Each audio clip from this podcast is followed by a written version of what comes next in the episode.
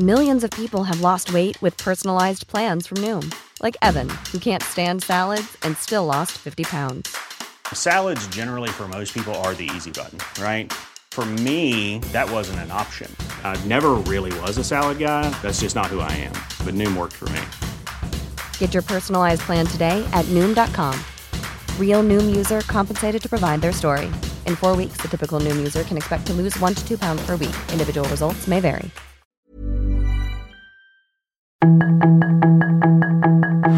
Tarde a tarde, lo que necesitas saber de forma ligera con un tono accesible.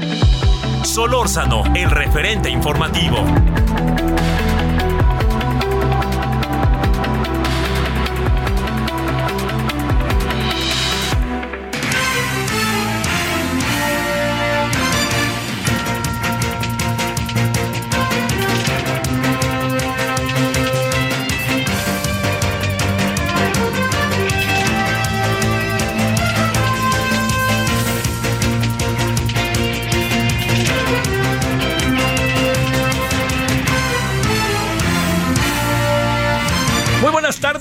17 con 1 en la hora del centro. Estamos en el 98.5 de FM, Heraldo Radio, desde la Ciudad de México. Gracias que nos acompaña. Tarde de día miércoles 10 de agosto del 2022. En nombre de todas y todos quienes hacen posible la emisión, su servidor Javier Solórzano le desea buenas tardes. Eh, se ha nublado un poquito, pero todavía no llueve. Espero que tenga usted una muy buena tarde, que todavía hay tarde, como le digo. Bueno, mire, eh, hoy este, hay, varios asuntos ahí que están en la mesa. Uno de los más importantes, yo creo que no hay la menor duda de ello, es el que tiene que ver con lo que pasó anoche, ayer en la tarde-noche, ¿no? Eh, yo, la, gran pregunta que uno se hace es, este, eh, digamos, ¿a, ¿a, qué conclusión podemos llegar? ¿Los detuvieron? Este, hubo una acción que verdaderamente fue importante porque fue una reacción, como hoy decía el Heraldo, ¿no? Virulenta. Fue una reacción fuertísima la que hubo el día de ayer. Verdaderamente le digo que además genera una, verdaderamente una, un, temor, un terror en la población porque no solamente fue, digamos, todo lo que vino a suceder primero en Jalisco, allí en Guadalajara, cerraron la carretera que iba de Jalisco, de Guadalajara a Saltillo, allí en Zapopan, luego todo indica que se vinieron para acá, hacia el centro del país, y pasaron por, eh, hasta donde entiendo, Irapuato, que está dificilísimo, Celaya, que está todavía más difícil, y ahí parece que acabó, ¿no? Quienes pagaron el pato fueron los del Oxo, porque como unos 125 Oxos me dicen que quedaron afectados, afectados 11 personas heridas. Hay una escena en que sacan a una familia, a un padre, una madre familia, y lo sacan del, del, desde su coche, ¿no? Y la señora cargando al niño, qué cosa, ¿no? Este, digamos, por favor, no podemos normalizar, no podemos normalizar todo esto y el gobierno no puede decir, no, pues qué difícil, no, no, no, eh. Per perdón que diga algo que no es nada grato y no es mi interés por ningún motivo generar como una una visión en donde uno diga antes era mejor. No, no, antes era mejor, no, pero sí le voy a decir algo. En el caso concreto de, de, este, de lo que pasó ayer, a mí me recordó tiempos de Peña Nieto y me recordó tiempos de, de Calderón, ¿eh? La verdad, yo creo que eso es, pero esta familia, ¿no? Que bajaron del auto a su mujer, a su niña, de en un coche que me da la impresión como que es un Caribe o algo así, ¿no? Una cosa así, un de color amarillo, un coche chico, ¿no? Se baja el, el, señor que va a la derecha, se baja la señora con la niña y le prenden el coche y vámonos, o sea, pero esto uno se pregunta dónde, dónde están estas, este, digamos, dónde está este balance que podemos sacar hoy. A ver, ¿valió la pena todo lo que sucedió ayer? ¿Detuvieron o no detuvieron Romanto, que todo lo sabes? ¿Detuvieron o no al mero mero de, de este, del Mencho? Todo indica que no, o por, ya lo hubiéramos visto. Entonces, todo lo que vino a pasar, créame, fue, fue un terror que yo creo que no se merece la ciudadanía. Y no podemos decir que abrazos, no balazos. Yo creo que ese no es el tema. El, digamos, no, no, no es para ponerlo aquí, ¿no? Pero nomás le voy a decir que... Eh, los agarraron ahí en, en este a todo indica que los este estaban en una especie de reunión y que alguien dio el pitazo como se dice e inmediatamente después lo que hicieron fue este inmediatamente lo que hicieron fue ir tras ellos y cuando llegaron tras ellos vino toda esta reacción, porque pues obviamente yo también me pregunto, no, no tenían un protocolo de actuación, ay, es que también uno dice, por Dios, ¿no? O sea, es un poco como lo que hizo el señor Durazo, que lo premiaron como gobernador, ¿no? Eso del hijo del Chapo, ¿no? No era, me pregunto, necesario un buen protocolo de acción. Un, operativo que diga, a ver, nos conviene esto, no nos conviene, espérame, está ahí, pero no sé si convenga que ahorita lo detengamos, por más que lo tengamos ubicado, lo que nos puede pasar es esto. Todo quedó en ridículo, todo quedó en evidencia, y eso no está bien para el Estado mexicano, no está bien para la sociedad mexicana. Y no está bien que agarren de puerquito, lo digo de manera doméstica, los oxos. O sea, créame, no, olvídese si a mí me gustan o no. A mí me gustaban más las tiendas de antes, el regalito, Teresita, la Guadalupana, esas. Pero bueno, ahora pues el Oxxo se apoderó del mercado y ahí está. Pero oiga, ¿quiénes trabajan en el Oxxo? ¿Quiénes son los que están ahí? Y todo el mundo salió corriendo porque no había manera, quemaron comercios, quemaron todo.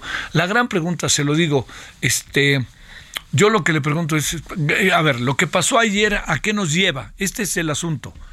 Espéreme, es que mire, Mande de, de hablador, señor Solorzano, porque los que ayer detuvimos a fulano, perengano, perengano. El cártel Jalisco Nueva Generación logramos desarticular una parte muy importante. Ahora resulta que ya no sabemos si es el cártel Jalisco Nueva Generación o como es Guanajuato también es el tema del huachicol. Entonces está todo como muy, le, confieso que, que muy, pero muy, muy confuso. Y sobre todo se afianza en algunas ciudades muy entrañables, grandes ciudades, ciudades importantes en términos de densidad de población y también por lo que producen, como es el caso de la ciudad de Celaya, de nuestro jefe de jefes, de nuestro querido jefe de jefes, y de quién más, quién más es de Celaya aquí, porque todos son de Guanajuato los que trabajan aquí, ¿no? Bueno, y también este del este del caso de, de Irapuato. Entonces, bueno, lo que pasó ayer, vamos a tratar de a ver si podemos hoy a través de nuestros invitados en la, en la tarde y en la noche desmenuzarlo, ¿no? A ver si podemos desmenuzar y saber exactamente qué fue lo que, lo que detonó todo y, y, el balance final cuál es. Le digo, no, no va a dejar uno que las cosas se mantengan así y que uno diga, no, no, el abrazos no balazos. Ya se vio que el presidente de la República, ya se vio que eso de abrazos no balazos es relativo, ¿eh? Porque ya se vio que van tras ellos y hacen bien. A mí me parece que hacen bien. Pero la gran pregunta es, ¿qué fue lo que pasó ayer? ¿Qué lo detonó? Pero sobre todo, ¿cuál es el balance de lo que pasó? Eso es algo importantísimo. A ver, resulta, insisto, que al final se detuvo a fulano, perengano, mengano. Tenemos más acotado al cártel Jalisco Nueva Generación. Por más que sea, entiendo que es muy difícil acabar con los cuarteles, pero eh, sobre todo el tema de la seguridad, el tema que tiene que ver con la tranquilidad de la ciudadanía. Todo eso es... Porque mire, la gran pregunta que muchos nos hacemos de lo que pasó anoche y todavía a horas de la madrugada hoy es los videos que, que los propios, todo indica Cártel Jalisco Nueva Generación, este, dio a conocer y los subió, ¿no? Es cosa de ver el portal del narco, ¿no? ¿Qué es lo que decían? Lo que acaban diciendo es, son cosas como para pensar, ¿no? Que nadie se eche para atrás, aquí están los más, porque nosotros somos los más, y además somos aquí del Mencho, todo eso, todo eso que indica, ¿qué indica, qué indica?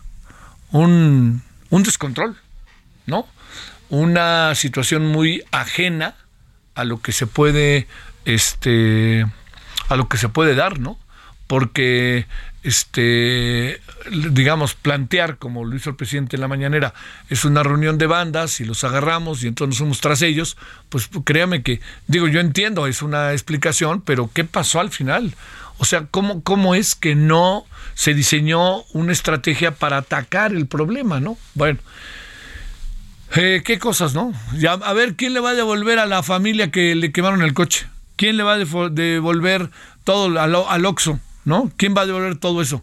Para que luego remetan contra los Oxos y remetan luego contra que no sé quién, no funciona mucho que digamos. Bueno, yo sí le planteo con enorme inquietud que lo que pasó ayer muestra una cara muy, muy, pero muy inquietante de lo que está sucediendo. Sobre todo, insistiría, si se logra, si se logra a partir de esto que pasó hoy, esto que sucedió hoy, si se logra en este momento eh, poder eh, de alguna manera nosotros este, encontrar un balance final de lo que pasó en donde se vea que hay un avance, se vea que hay circunstancias favorables respecto a lo que sucedió y que hay un avance en la lucha contra el narcotráfico, contra el cártel Jalisco Nueva Generación, si eso sucede, es un gran avance, ¿no? Estamos más que bien y uno entiende los costos de las cosas.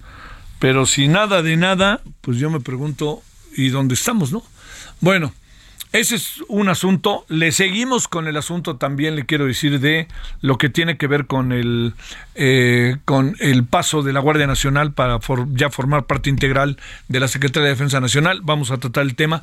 Y también le quiero plantear algo que lo vamos a estar trabajando las próximas semanas, pero déjeme nomás plantearle ahora el inicio, que es el hecho de que ya viene el regreso a clase y las clases, eh, las vacaciones quizás para los propios estudiantes eh, de primaria, secundaria, de media superior, superior, eh, fue, fueron cortas, pues sí fueron cortas, pero recuerden, yo les pediría a todas, a todos que recordemos de qué venimos.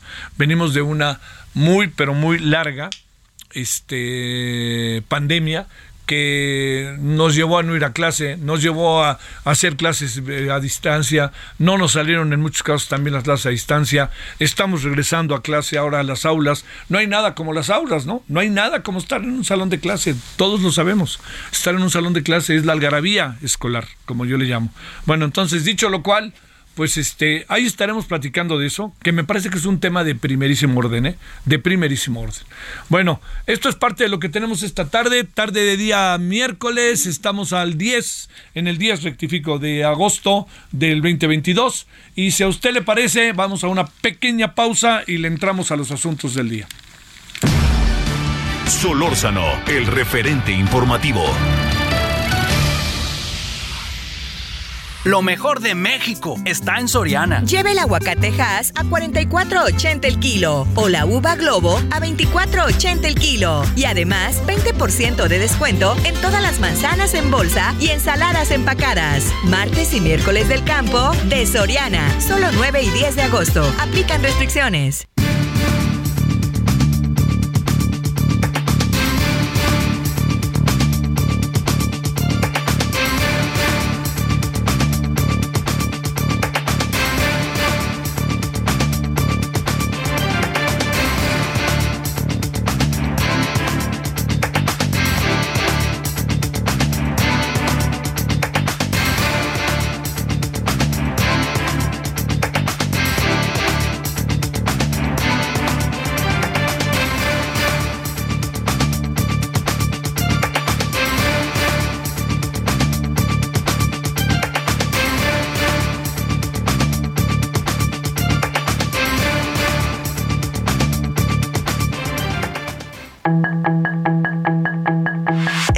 Sus comentarios y opiniones en Twitter en arroba Javier Solórzano.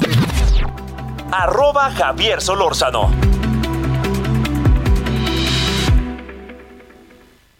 Soriana encuentras la mayor calidad. Aprovecha que el pollo entero fresco está a solo 38.90 el kilo o la carne molida de res especial 80-20 a solo 87.90 el kilo. Sí, a solo 87.90 el kilo. Soriana, la de todos los mexicanos. agosto 10. Aplican restricciones.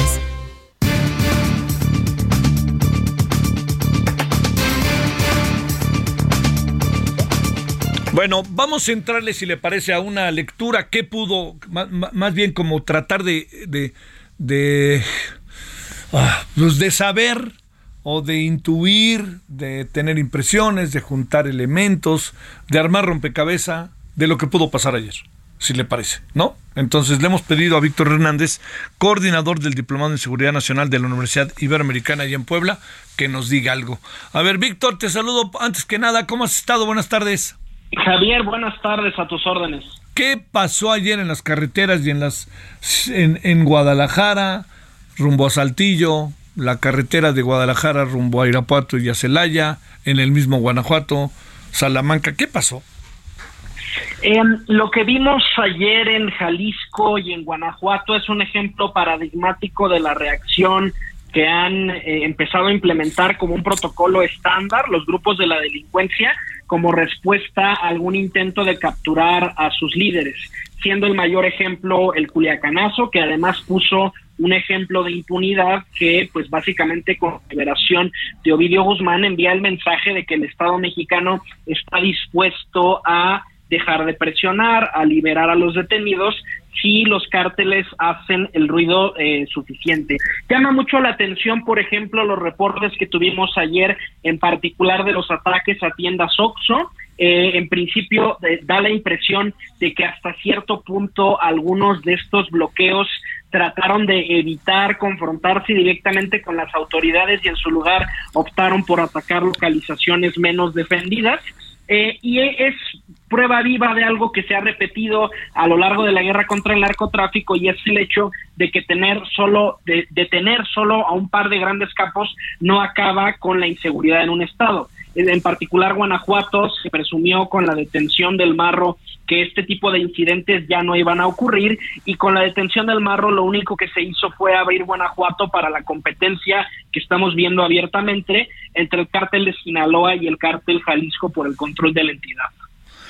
Eh, ¿Detuvieron a alguien ayer verdaderamente? Porque los agarraron, todo indica, en una presunta reunión o algo así, decía hoy incluso el presidente. ¿Detuvieron a alguien como para que hubiera valido la pena todo lo que vivimos como país, como sociedad y como Jalisco, como Guanajuato el día de ayer? Creo que es un error medir el éxito de los operativos en las detenciones porque más bien lo que tendríamos que estar buscando son las sentencias y ahí es donde fracasa miserablemente el Estado mexicano. De, de poco importa un movimiento televisivo, una operación sumamente teatral si al final es el Ministerio Público quien es incapaz de conseguir una sentencia condenatoria. No hay tantos detenidos por los que sabemos del reporte oficial que dio en la conferencia matutina el presidente López Obrador y eh, en ese sentido pues estamos viendo la misma película que se ha repetido en Michoacán, en Tamaulipas, en Chihuahua y en, todos los estados que se han visto asolados por la guerra contra el narcotráfico. Dicho de otra manera, eh, si hiciéramos, Víctor, un balance de lo que pasó ayer, ¿a qué conclusiones debiéramos llegar? La conclusión es que eh, no podemos seguir tomando medidas meramente reactivas en nuestra política de seguridad. ¿Qué es lo más que va a ocurrir en los próximos días? Nos queda muy claro que el presidente López Obrador, por la afinidad política de los gobernadores de estos dos estados, puede que quizás no esté tan inclinado a brindarles apoyo federal. De hecho, en general, para todos los estados de la República, el despliegue de la Guardia Nacional ha sido muy modesto y ni siquiera responde a las necesidades operativas del terreno. A lo mucho, yo espero que el presidente López Obrador conceda, pues sí, alguna especie de operativo especial, alguna especie de operativo adicional, pero seguimos queriendo tapar el sol con un dedo. La inseguridad en México requiere de respuestas estructurales como lo son el rediseño del sistema de investigación criminal, sacar al ejército de las calles y poner a policías, a detectives hacer la chamba de judicialización, porque si no, cualquier otro estado se nos puede incendiar el día de mañana y va a ocurrir exactamente lo mismo. Oye, eh, híjole, las escenas son muy brutales, ¿no? Digo, de repente lo digo sin que yo sea fan del Oxxo porque difícilmente voy, pero pues lo que te diría es, este, se fan sobre los Oxxos, le quitan a una señora su coche, va con su hijo y con otra persona, le queman el coche en el momento en que se sale, este, toman camiones, esto a plena, bueno, 8 o 9 de la noche, y además, este, en medio de circulación de, pues, de personas que ya van rumbo a su casa, salieron de trabajar, o simplemente salieron y se van a cenar con sus cuates, ¿no? Sí, llama, la atención esta elección particular de objetivos. Algunos analistas trataron de clasificar esta reacción como un atentado narcoterrorista. Eh, es una fórmula que ya se ha repetido en el, en el en Michoacán, en su momento cuando inició la guerra contra el narcotráfico. Yo tengo mis dudas porque eh, específicamente se dirigieron contra objetivos poco defendidos, es decir, ni siquiera eran grandes almacenes industriales, no, no, no esperaban algún tipo de resistencia y no todos se fueron a encontrar directamente con el ejército, como sí ocurrió, por ejemplo, en algunos momentos del Culiacanazo con la detención de Ovidio Guzmán. Entonces, eh, pues al final lo que queda es la misma decepción, el mismo discurso para futuros candidatos de solo denme un sexenio más, solo préstenme al ejército otros seis años más y vamos a pacificar. Y ahí están los resultados. Detener a un capo de una organización criminal sin desmantelar al resto de su estructura eh, no tiene incidencia en materia delictiva y por eso Guanajuato y Jalisco van a continuar así, incluso aunque se detenga eh, al, líder del cártel Jalisco, incluso aunque se detenga a los nuevos líderes del cártel de Sinaloa, si no se desmantelan todas las estructuras, esta es una película que continúa 24/7 porque siempre habrá alguien dispuesto a tomar el mando de una organización que quedó descabezada. Lo de ayer, ¿cómo lo calificarías, eh, Víctor? ¿Qué, qué, qué dirías respecto a lo de ayer, respecto a, déjame decirte, sobre una estrategia en materia de seguridad, lo que provocó en la población, más allá del país, Estados Unidos pidiéndoles que por ningún motivo se acerquen ni a Jalisco ni a Guanajuato, a sus ciudadanos, los dos que son dos estados que son centros turísticos importantes, no solamente es Guadalajara que lo es y es bellísima, sino Puerto Vallarta, acá hablamos de San Miguel Allende, acá hablamos de Guanajuato, Guanajuato, hablamos del otro turismo, ¿Cuál es el balance que sacamos de lo que pasó ayer o, o, cómo lo calificarías o a qué nos lleva, pues? Lo que vimos ayer es un eh, despliegue de control territorial de grupos criminales que llama la atención porque tradicionalmente la delincuencia organizada utilizaba tácticas de guerrilla donde golpeaba y se va, pero ya hay municipios donde abiertamente está incrustado, donde puede tener una presencia eh, medianamente descarada eh, y, y, te acordarás, ¿no? Incluso hay veces que este tipo de bloqueos tienen respaldo popular.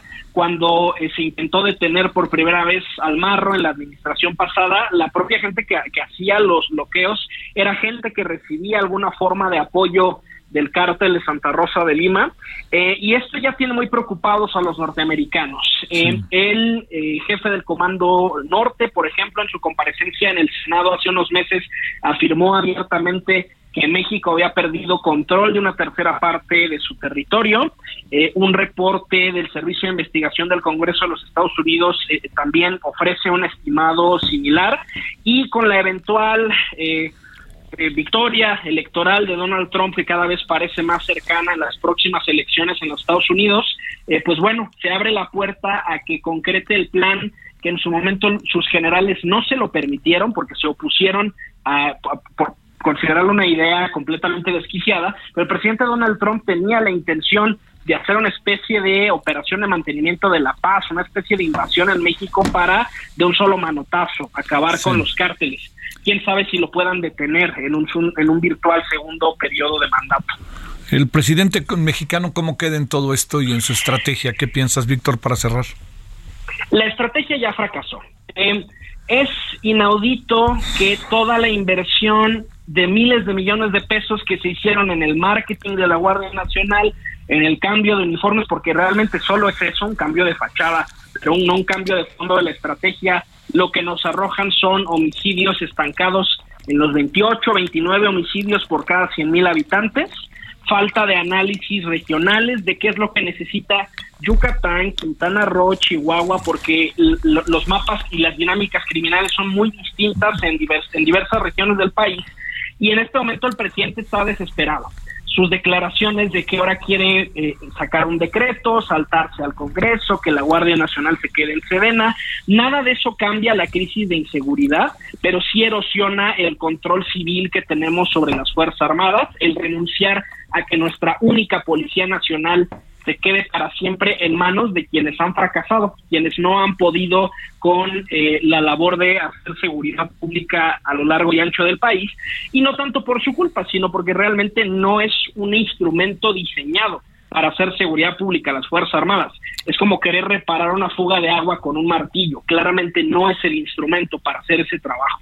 Bueno, Víctor, este Híjole, se, pone difícil porque además son estados en que va a haber elección el año que entra, ¿no? En dos años, ¿no? También esa es otra variable, otra variable, ¿no? Bueno. Así es. Te mando un saludo, Víctor Hernández. Gracias, coordinador del Diplomado en Seguridad Nacional de la Universidad Iberoamericana Puebla. Gracias, Víctor. Javier, muchas gracias. Mi Twitter, arbitrus1805. Otra vez que no te escuchamos, perdón. Mi Twitter, arroba arbitrus1805. Muchas gracias por la invitación. Dale, gracias a ti. Bueno, ahí tiene usted, este, es que a mí me parece que sí, sí estuvo muy fuerte lo de ayer. Eh, pues hay que nos recordó momentos que pensamos que ya se habían quedado un poco atrás, ¿no? O sea, en función de lo que había venido pasando.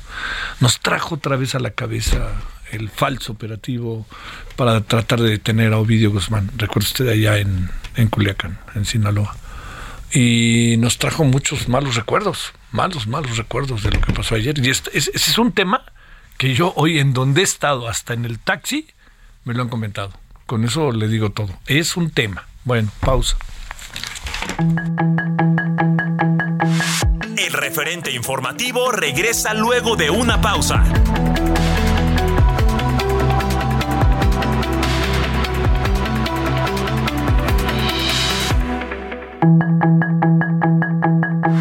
Estamos de regreso con el referente. Millions of people have lost weight with personalized plans from Noom, like Evan, who can't stand salads and still lost 50 pounds.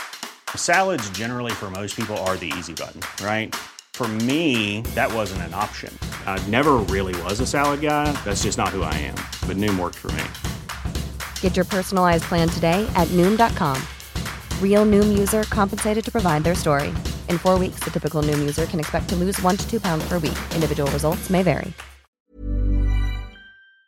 Ente informativo.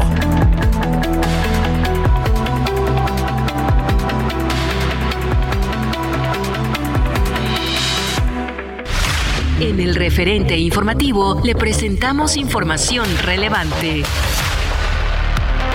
Se logró detener a cinco narcotraficantes durante los enfrentamientos en Jalisco. 25 tiendas OXO fueron arrasadas por el fuego en disturbios de Guanajuato, reportó FEMSA. Buzo del ejército ingresará al pozo donde están atrapados los 10 mineros de Sabinas, Coahuila. López Obrador envía a Congreso normamiento de Jesús Rodríguez como embajador en Panamá. PRD perfila a Omar Ortega como candidato al Estado de México. Tribunal Electoral del Poder Judicial de la Federación revoca multa contra Samuel García por triangulación de recursos en su campaña. Jaime Bonilla regresa al Senado gracias a resolución del Tribunal Electoral del Poder Judicial de la Federación.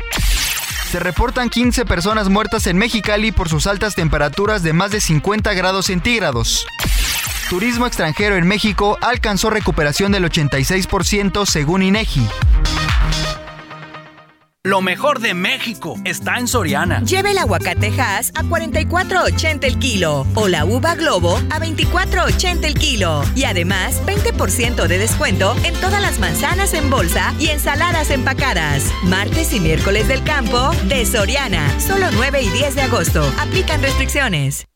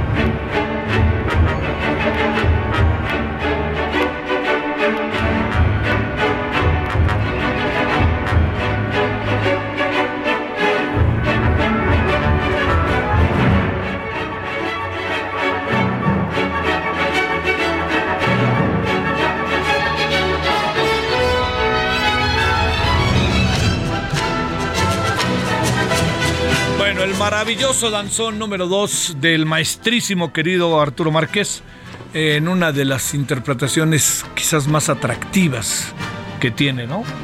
Está la de Dudamel, que siempre es buenísima, pero la de Alondra de la Parra es bellísima, en verdad, bellísima. Bueno, Alondra de la Parra nos acordamos de ella porque dio a conocer que el 6 de septiembre en el Palacio de Bellas Artes dará inicio una gira que se llama The Silence of Sound, el silencio del sonido, y va a iniciar una gira espectáculo y estará bajo la dirección de la orquesta, ella estará dirigiendo la Orquesta Sinfónica de Minería, este, y bueno, a ver qué le parece. Eh, entre otras cosas interpretará esto, ¿no? Pero también hay muchas otras cosas que hemos visto que en verdad son de enorme, enorme relevancia este, musical, atractivas para pasarla el concierto, para escucharla, escucharlos. Es un espectáculo, en verdad que precioso escuchar, ver, interpretar a Londra de la Parra. Este, a mí me parece, me gusta mucho, pues. Bueno, escuchamos mientras al maestrísimo, la, este, el danzón número 2 del maestrísimo Arturo Márquez un ratito, no nos cae mal, siendo miércoles en la tarde.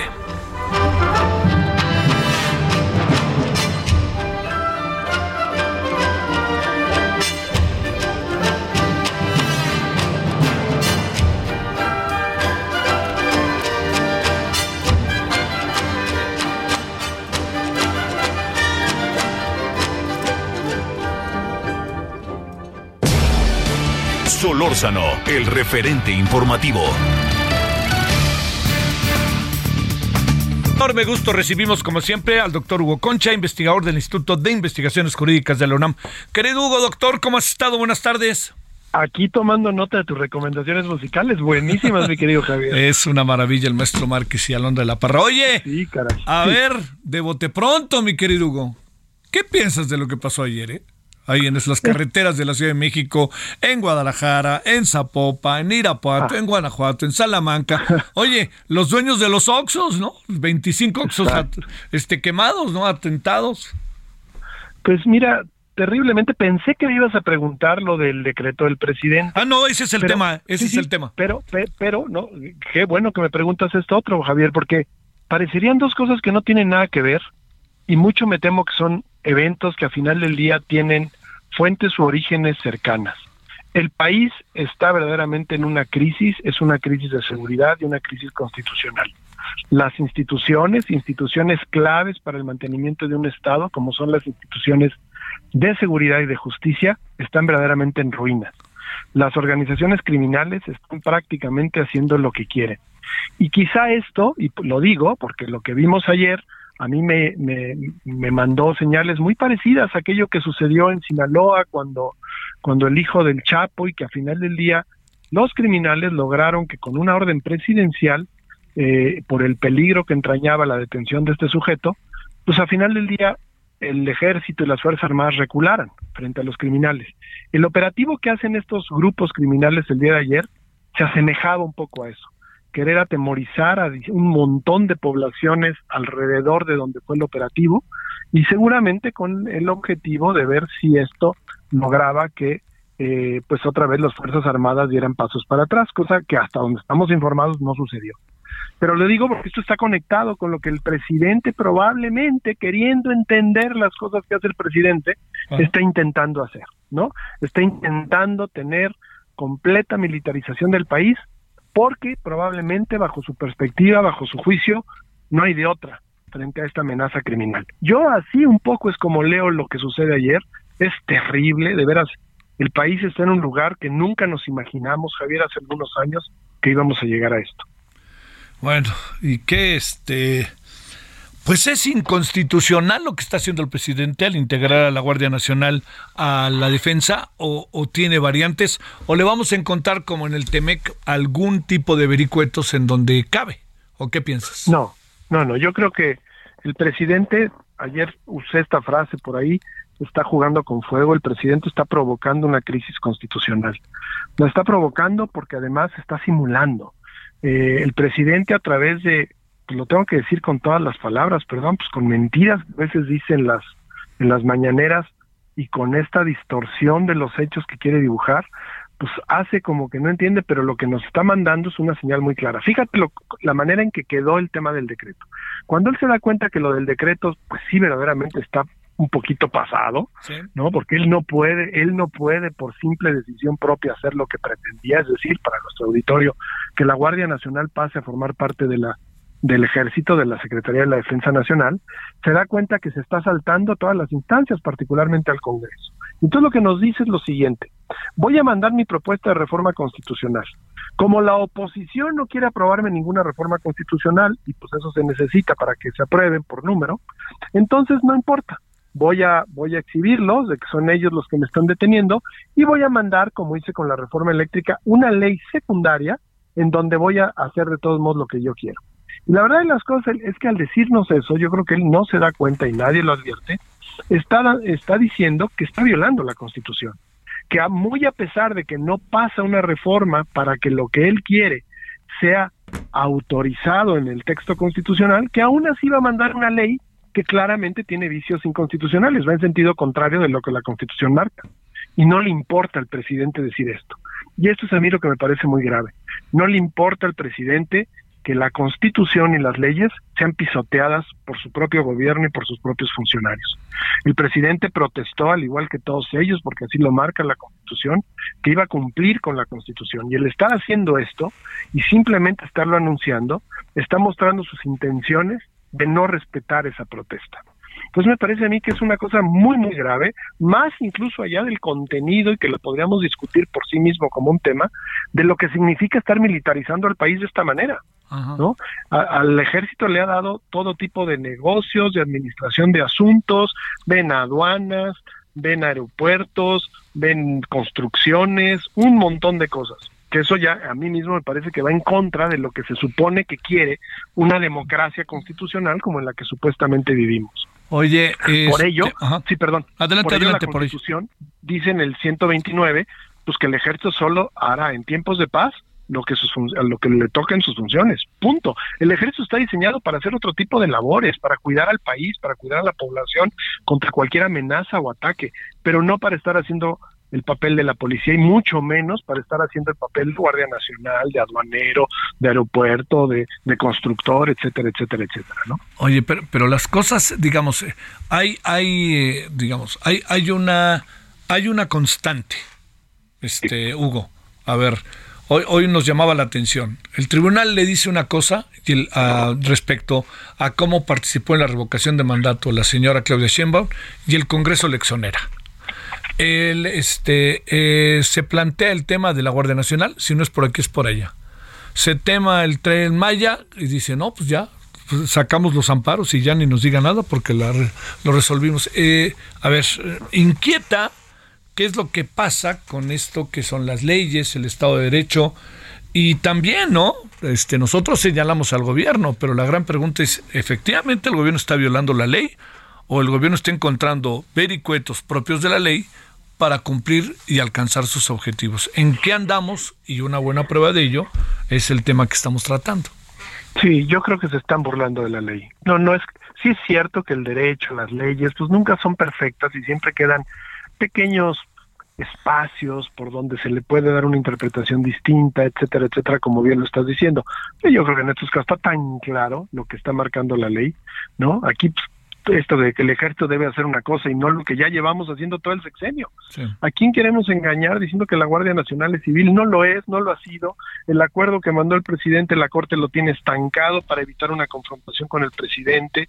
Es decir, todos estamos jugando el juego que, al ritmo que el presidente quiere y es un ritmo que va en contra de lo que marca el texto. Oye, pero me pregunto, el, presidente, digamos, el presidente, su gente, su departamento jurídico, etcétera, ¿no sabe lo que está haciendo o, o, digamos, o, son muy impreparados o bien que saben y nos están pasando por encima o están pasando por encima la ley? Nos están pasando por encima, Javier, porque al final del día, y lo dice también el presidente, dice, pues esto finalmente lo resolverá la Corte. Es decir, él lo que está diciéndonos es, yo voy a mandar esto que dicen que es inconstitucional, que él sabe que es inconstitucional, porque él nos dice que entonces lo resuelva la Corte. Y la Corte, ¿no? Esta Corte, bajo, la presidencia que tiene hoy en día, pues no se quiere meter en, en problemas no tiene un código que le marque tiempos y formas, así que administran sus asuntos como quieren, y pues el sueño de los justos para evitar esta confrontación con el presidente. ¿Qué es lo que finalmente ocurre en la vía de los hechos? Pues que el presidente sale con la suya. Tenemos una guardia una guardia nacional que son militares que, están por todo el país, que están haciendo lo que sea y que lo van a seguir haciendo por los años que vienen, porque con esto que hoy nos anuncian, pues en lo que llega la impugnación a la corte y la corte lo guarda un ratito para, para no meterse en problemas, pues vamos a seguir en la misma, vamos a tener una Guardia Nacional Militar, a pesar que la Constitución dice que eso no debe de ocurrir, ¿me explico? ¿Qué va a hacer la Corte? Yo creo que la Corte va a hacer lo que ha hecho hábilmente cuando son asuntos ya de este nivel. Hay que acordarnos que el acuerdo que, por el cual la Guardia Nacional temporalmente, eh, un acuerdo del 2020, temporalmente iba a estar en manos del ejército y aún eso estaba siendo impugnado por inconstitucional. La Corte ese acuerdo, cuando lo iban a resolver en noviembre pasado, en, la ponencia de la ministra Margarita Ríos Farjat, decidieron mandarlo al Pleno. Y quien modera y, lleva el orden de los asuntos del Pleno es el presidente Saldívar. Y a la fecha no ha querido subirlo al Pleno. Entonces, ¿qué es lo que hace la Corte? La Corte juega con los asuntos políticamente, si lo resuelve jurídicamente, eso no, no, no, eso no lo estoy diciendo, no hay duda, pero ¿cuándo y cómo? si es un asunto que le va a generar una confrontación en un tema que para el presidente es muy importante, pues la Corte mejor más calladita, más bonita, así no le podemos decir que no lo resolvió, simplemente no lo ha llevado al, al, al momento de la decisión, es una especie de guardarlo en el cajón para evitar o para buscar que lleguen mejores tiempos y te aseguro que conforme esté terminando el sexenio, ah, se van a resolver estos asuntos, ¿no? ¿Y cómo los van a resolver? ¿En qué vía puede resolverse este tema del que estamos hablando, Hugo? Yo, yo no le veo mucha interpretación. Mientras el texto constitucional mantenga lo que dice, ya lo vivimos cuando, la, cuando Calderón intentó esto de la seguridad interior con un nuevo concepto. La constitución es muy clara, Javier.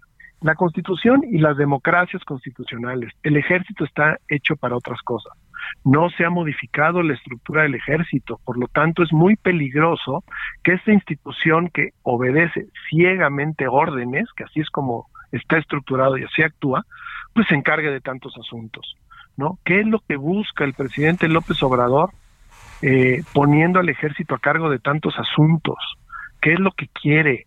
Eh, a qué está enfrentando, porque al final del día, si esto es la única manera, si es la única manera que él está viendo que puede hacerle frente a un crimen que está desbordado, bueno, pues también no lo podría ya estar diciendo, ¿no? Que esa es la estrategia de seguridad del país y qué triste, pero ahí estamos. Pero tampoco, tampoco hay esa explicación de fondo y simplemente lo que vemos es una administración pública bajo la dirección del presidente haciendo por la vía de los hechos lo que quiere y poniendo en el cajoncito de al lado a la Constitución y a las leyes este, al final pasará, eh, se aceptará, se canalizará esta petición del presidente o qué crees que acabe pasando? Eh, la, la, petición te refieres a incorporar la Guardia Nacional. la Guardia Nacional al Ejército. No, no, no, no, no. Legalmente, mientras la Constitución no sea modificada y no veo que esto vaya a ser modificado y no veo tampoco condiciones para justificar una modificación de este tipo, eh, mientras eso no ocurra y no lo veo que vaya a ocurrir, eh, a final del día, si se resuelve, si las cosas se ventilan, se resuelve por la Corte como debe de ser, le van a dar marcha atrás, le van a decir, no, eso no puede ser.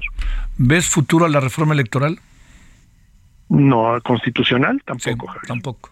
Algunos podrá tener algunos cambios, pero no la reforma en su conjunto, ¿no? No, porque no hay incentivos para la negociación.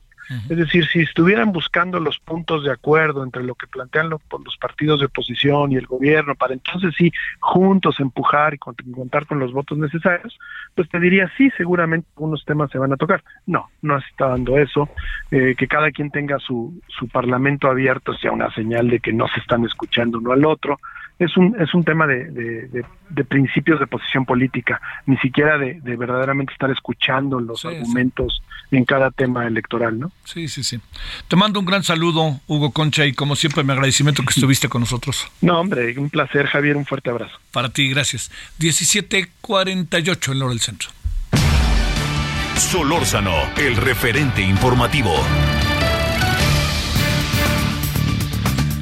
Diego Rodarte, artista, forma parte de un colectivo, de un proyecto colaborativo de arte compuesto por más de 70 monotipos y esculturas, generado desde un taller maravilloso de monotipo y experimentación gráfica, guiado y gestionado por dos extraordinarios artistas, una de ellas la maestrísima Carmen Parra y otro el maestrísimo Emilio Gironella, además al quien le mandamos un saludo y le esperemos que esté muy bien. Diego forma parte de todo esto y lo tenemos en la línea. ¿Cómo has estado, Diego? Buenas tardes. Javier, ¿qué tal? Buenas tardes, ¿cómo estás? ¿Me escuchas? Perfectamente bien, te escuchamos, Diego. A ver, ¿qué, qué es lo que haces, Diego, en todo esto? Sabemos algo de tu obra del bestiario, pero ¿qué andas haciendo? A ver. Bueno, este, vamos a empezar por el comienzo, dirían en mi pueblo. Venga. Eh, mira, eh, te hablo rápidamente del proyecto. bueno, ya tú ya diste una, una breve introducción. Eh, es correcto, es, es un, un, proyecto de monotipos y esculturas donde hemos tomado el tema, un tema que ya se ha tratado bastante, que es este la bestia, ¿no? El bestiario. Es un tema desde el medievo, eh, pero bueno, quisimos dar una, una refrescadita y un punto de vista, pues tanto como personal como colectivo, ¿no? Eh, son 78 eh, monotipos, eh, 66 piezas en colaboración, otras individuales, eh, ¿Qué es una pieza de colaboración? Son piezas, dirían coloquialmente, a la limón o a dos manos. Se trabajan, pues, como lo dice, eh, eh, como se marca etimológicamente, a dos criterios, ¿no? Es una, yo lo veo que es como una, una conversación pictórica. Y, pues, es, somos cinco, cuatro artistas.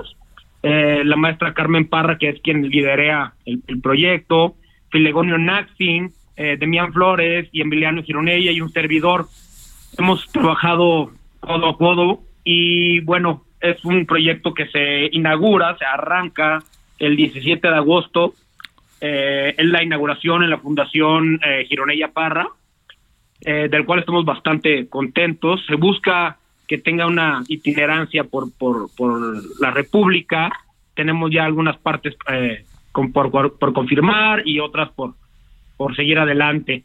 Este, básicamente de lo que se está hablando, ¿no? La curaduría corre por, por parte de Julián Sariego y este, no sé, ¿qué, más? ¿Alguna otra pregunta? No sé en qué pueda a ver, contestar. A ver, déjame, Diego. Este, a ver, ¿cómo, tú entras a todo esto? ¿Cómo el artista Diego Rodarte, artista plástico, entra en todo esto?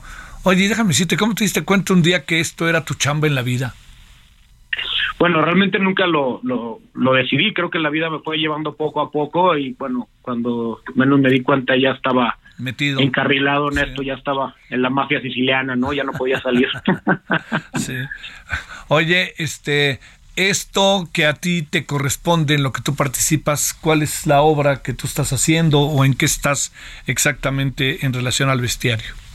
Mira, algo que me llama a mí personalmente mucho la atención de este proyecto es que estamos juntos pero no revueltos, porque creo que si conoces a fondo eh, la obra de cada uno de nosotros, es muy fácil que leas eh, lo que alguien eh, hizo sobre la misma pieza. Esto ya en algún momento lo hizo Michel Basquiat con Andy Warhol, donde tú podías leer prácticamente la serigrafía de, de Campbell y, y el rayón eh, brutalista de, de Basquiat, entonces ya es algo que se ha hecho mucho y pues te repito, yo prácticamente lo veo como un ping pong, ¿no? De, ideas, de trazos, de conceptos, un diálogo, una charla, ¿no? Oye, este, entonces, a ver, ¿y cuándo lo podremos ver nosotros? A partir del 17 de agosto, eh, te repito, se inaugura en la Fundación Gironella Parra, va a estar expuesta un mes y medio, va a estar abierto al público, no hay costo alguno. Bueno, lo también lo que se eh, buscamos es pues que tener mayor alcance al público. Sí, claro, claro. No tener no poner fronteras de ninguna clase e índole. Diego Rodarte, te mando un gran saludo y el agradecimiento que estuviste con nosotros. Gracias a ti, Javier, y también agradecer especialmente al Heraldo que nos ha dado un apoyo brutal. En todo esto sí lo sabemos. Muchas, muchas gracias, Diego, y buenas tardes. Abrazo fuerte, buena tarde, hasta Buenas luego. tardes. Oiga, bueno, este, a ver, eh, al- algunos asuntos, eh, eh, bueno, esto para que usted no lo pierda de vista, eh, el suplemento que desarrollará el Heraldo próximamente dará a conocer este proyecto a través de imágenes en las piezas, así como de escritos de diversos autores. Dicho lo cual, lo que vamos a hacer, yo le estaré, si no tiene inconveniente, y sup- y supongo que aquí a través de las diferentes emisiones, y usted lo podrá ver en el impreso, veamos, veremos qué se trata exactamente. Eh, recuerde que el impreso tiene cúpula, sale los martes. A diferencia de, a diferencia de todos los, este, eh, todo el desarrollo de los suplementos culturales que tienden a salir el sábado, ¿no? Por ejemplo, el muy buen suplemento cultural de La Razón, el de el propio eh, Milenio, eh, Crónica, el Universal los domingos. Ahora tiene una sección medio híbrida, pero siempre diaria, que esto es muy interesante en el periódico Reforma. En fin, no hablo, el, bueno, está la jornada del domingo también. Este, a lo que me refiero es, eh, aquí se partió de una idea, que incluso alguna vez platicamos aquí con usted, de que el suplemento cultural saliera en martes. Y ahí va, ¿eh? ahí va. Bueno, ahí usted, cuando salga todo esto del proyecto bestiario, con estos destacados acta- este, artistas, ahí le estaremos contando. Bueno, la noche de hoy tenemos, eh, ¿pudimos siempre cambiar a Alejandro o no? No sabemos todavía, sí. Bueno, es que queríamos ver si podemos cambiar a Alejandro Ope hoy en lugar de mañana para que nos contara hoy cómo ve, pero los contará mañana. No hay no hay cosas sobre el tema de lo que pasó allá en las carreteras en Jalisco, Guanajuato y este y Jalisco, Guanajuato y parte del Estado de México. Bueno, oiga, pásela bien. Hay tarde, nos vemos a las 21 horas en hora del centro referente televisión 8.1 de televisión abierta. Hasta el rato. Hasta aquí Solórzano, el referente informativo.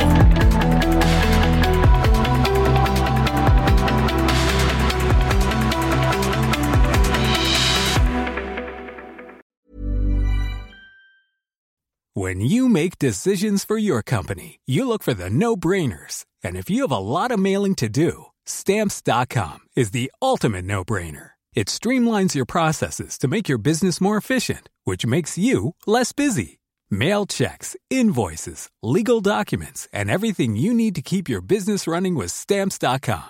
Seamlessly connect with every major marketplace and shopping cart. Schedule package pickups and see your cheapest and fastest shipping options from different carriers with rates up to 89% off USPS and UPS rates. And with the stamps.com mobile app, you can take care of mailing and shipping wherever you are. Make the same no-brainer decision as over 1 million other businesses with stamps.com. Sign up with code program for a 4-week trial plus free postage and a free digital scale. No long-term commitments or contracts.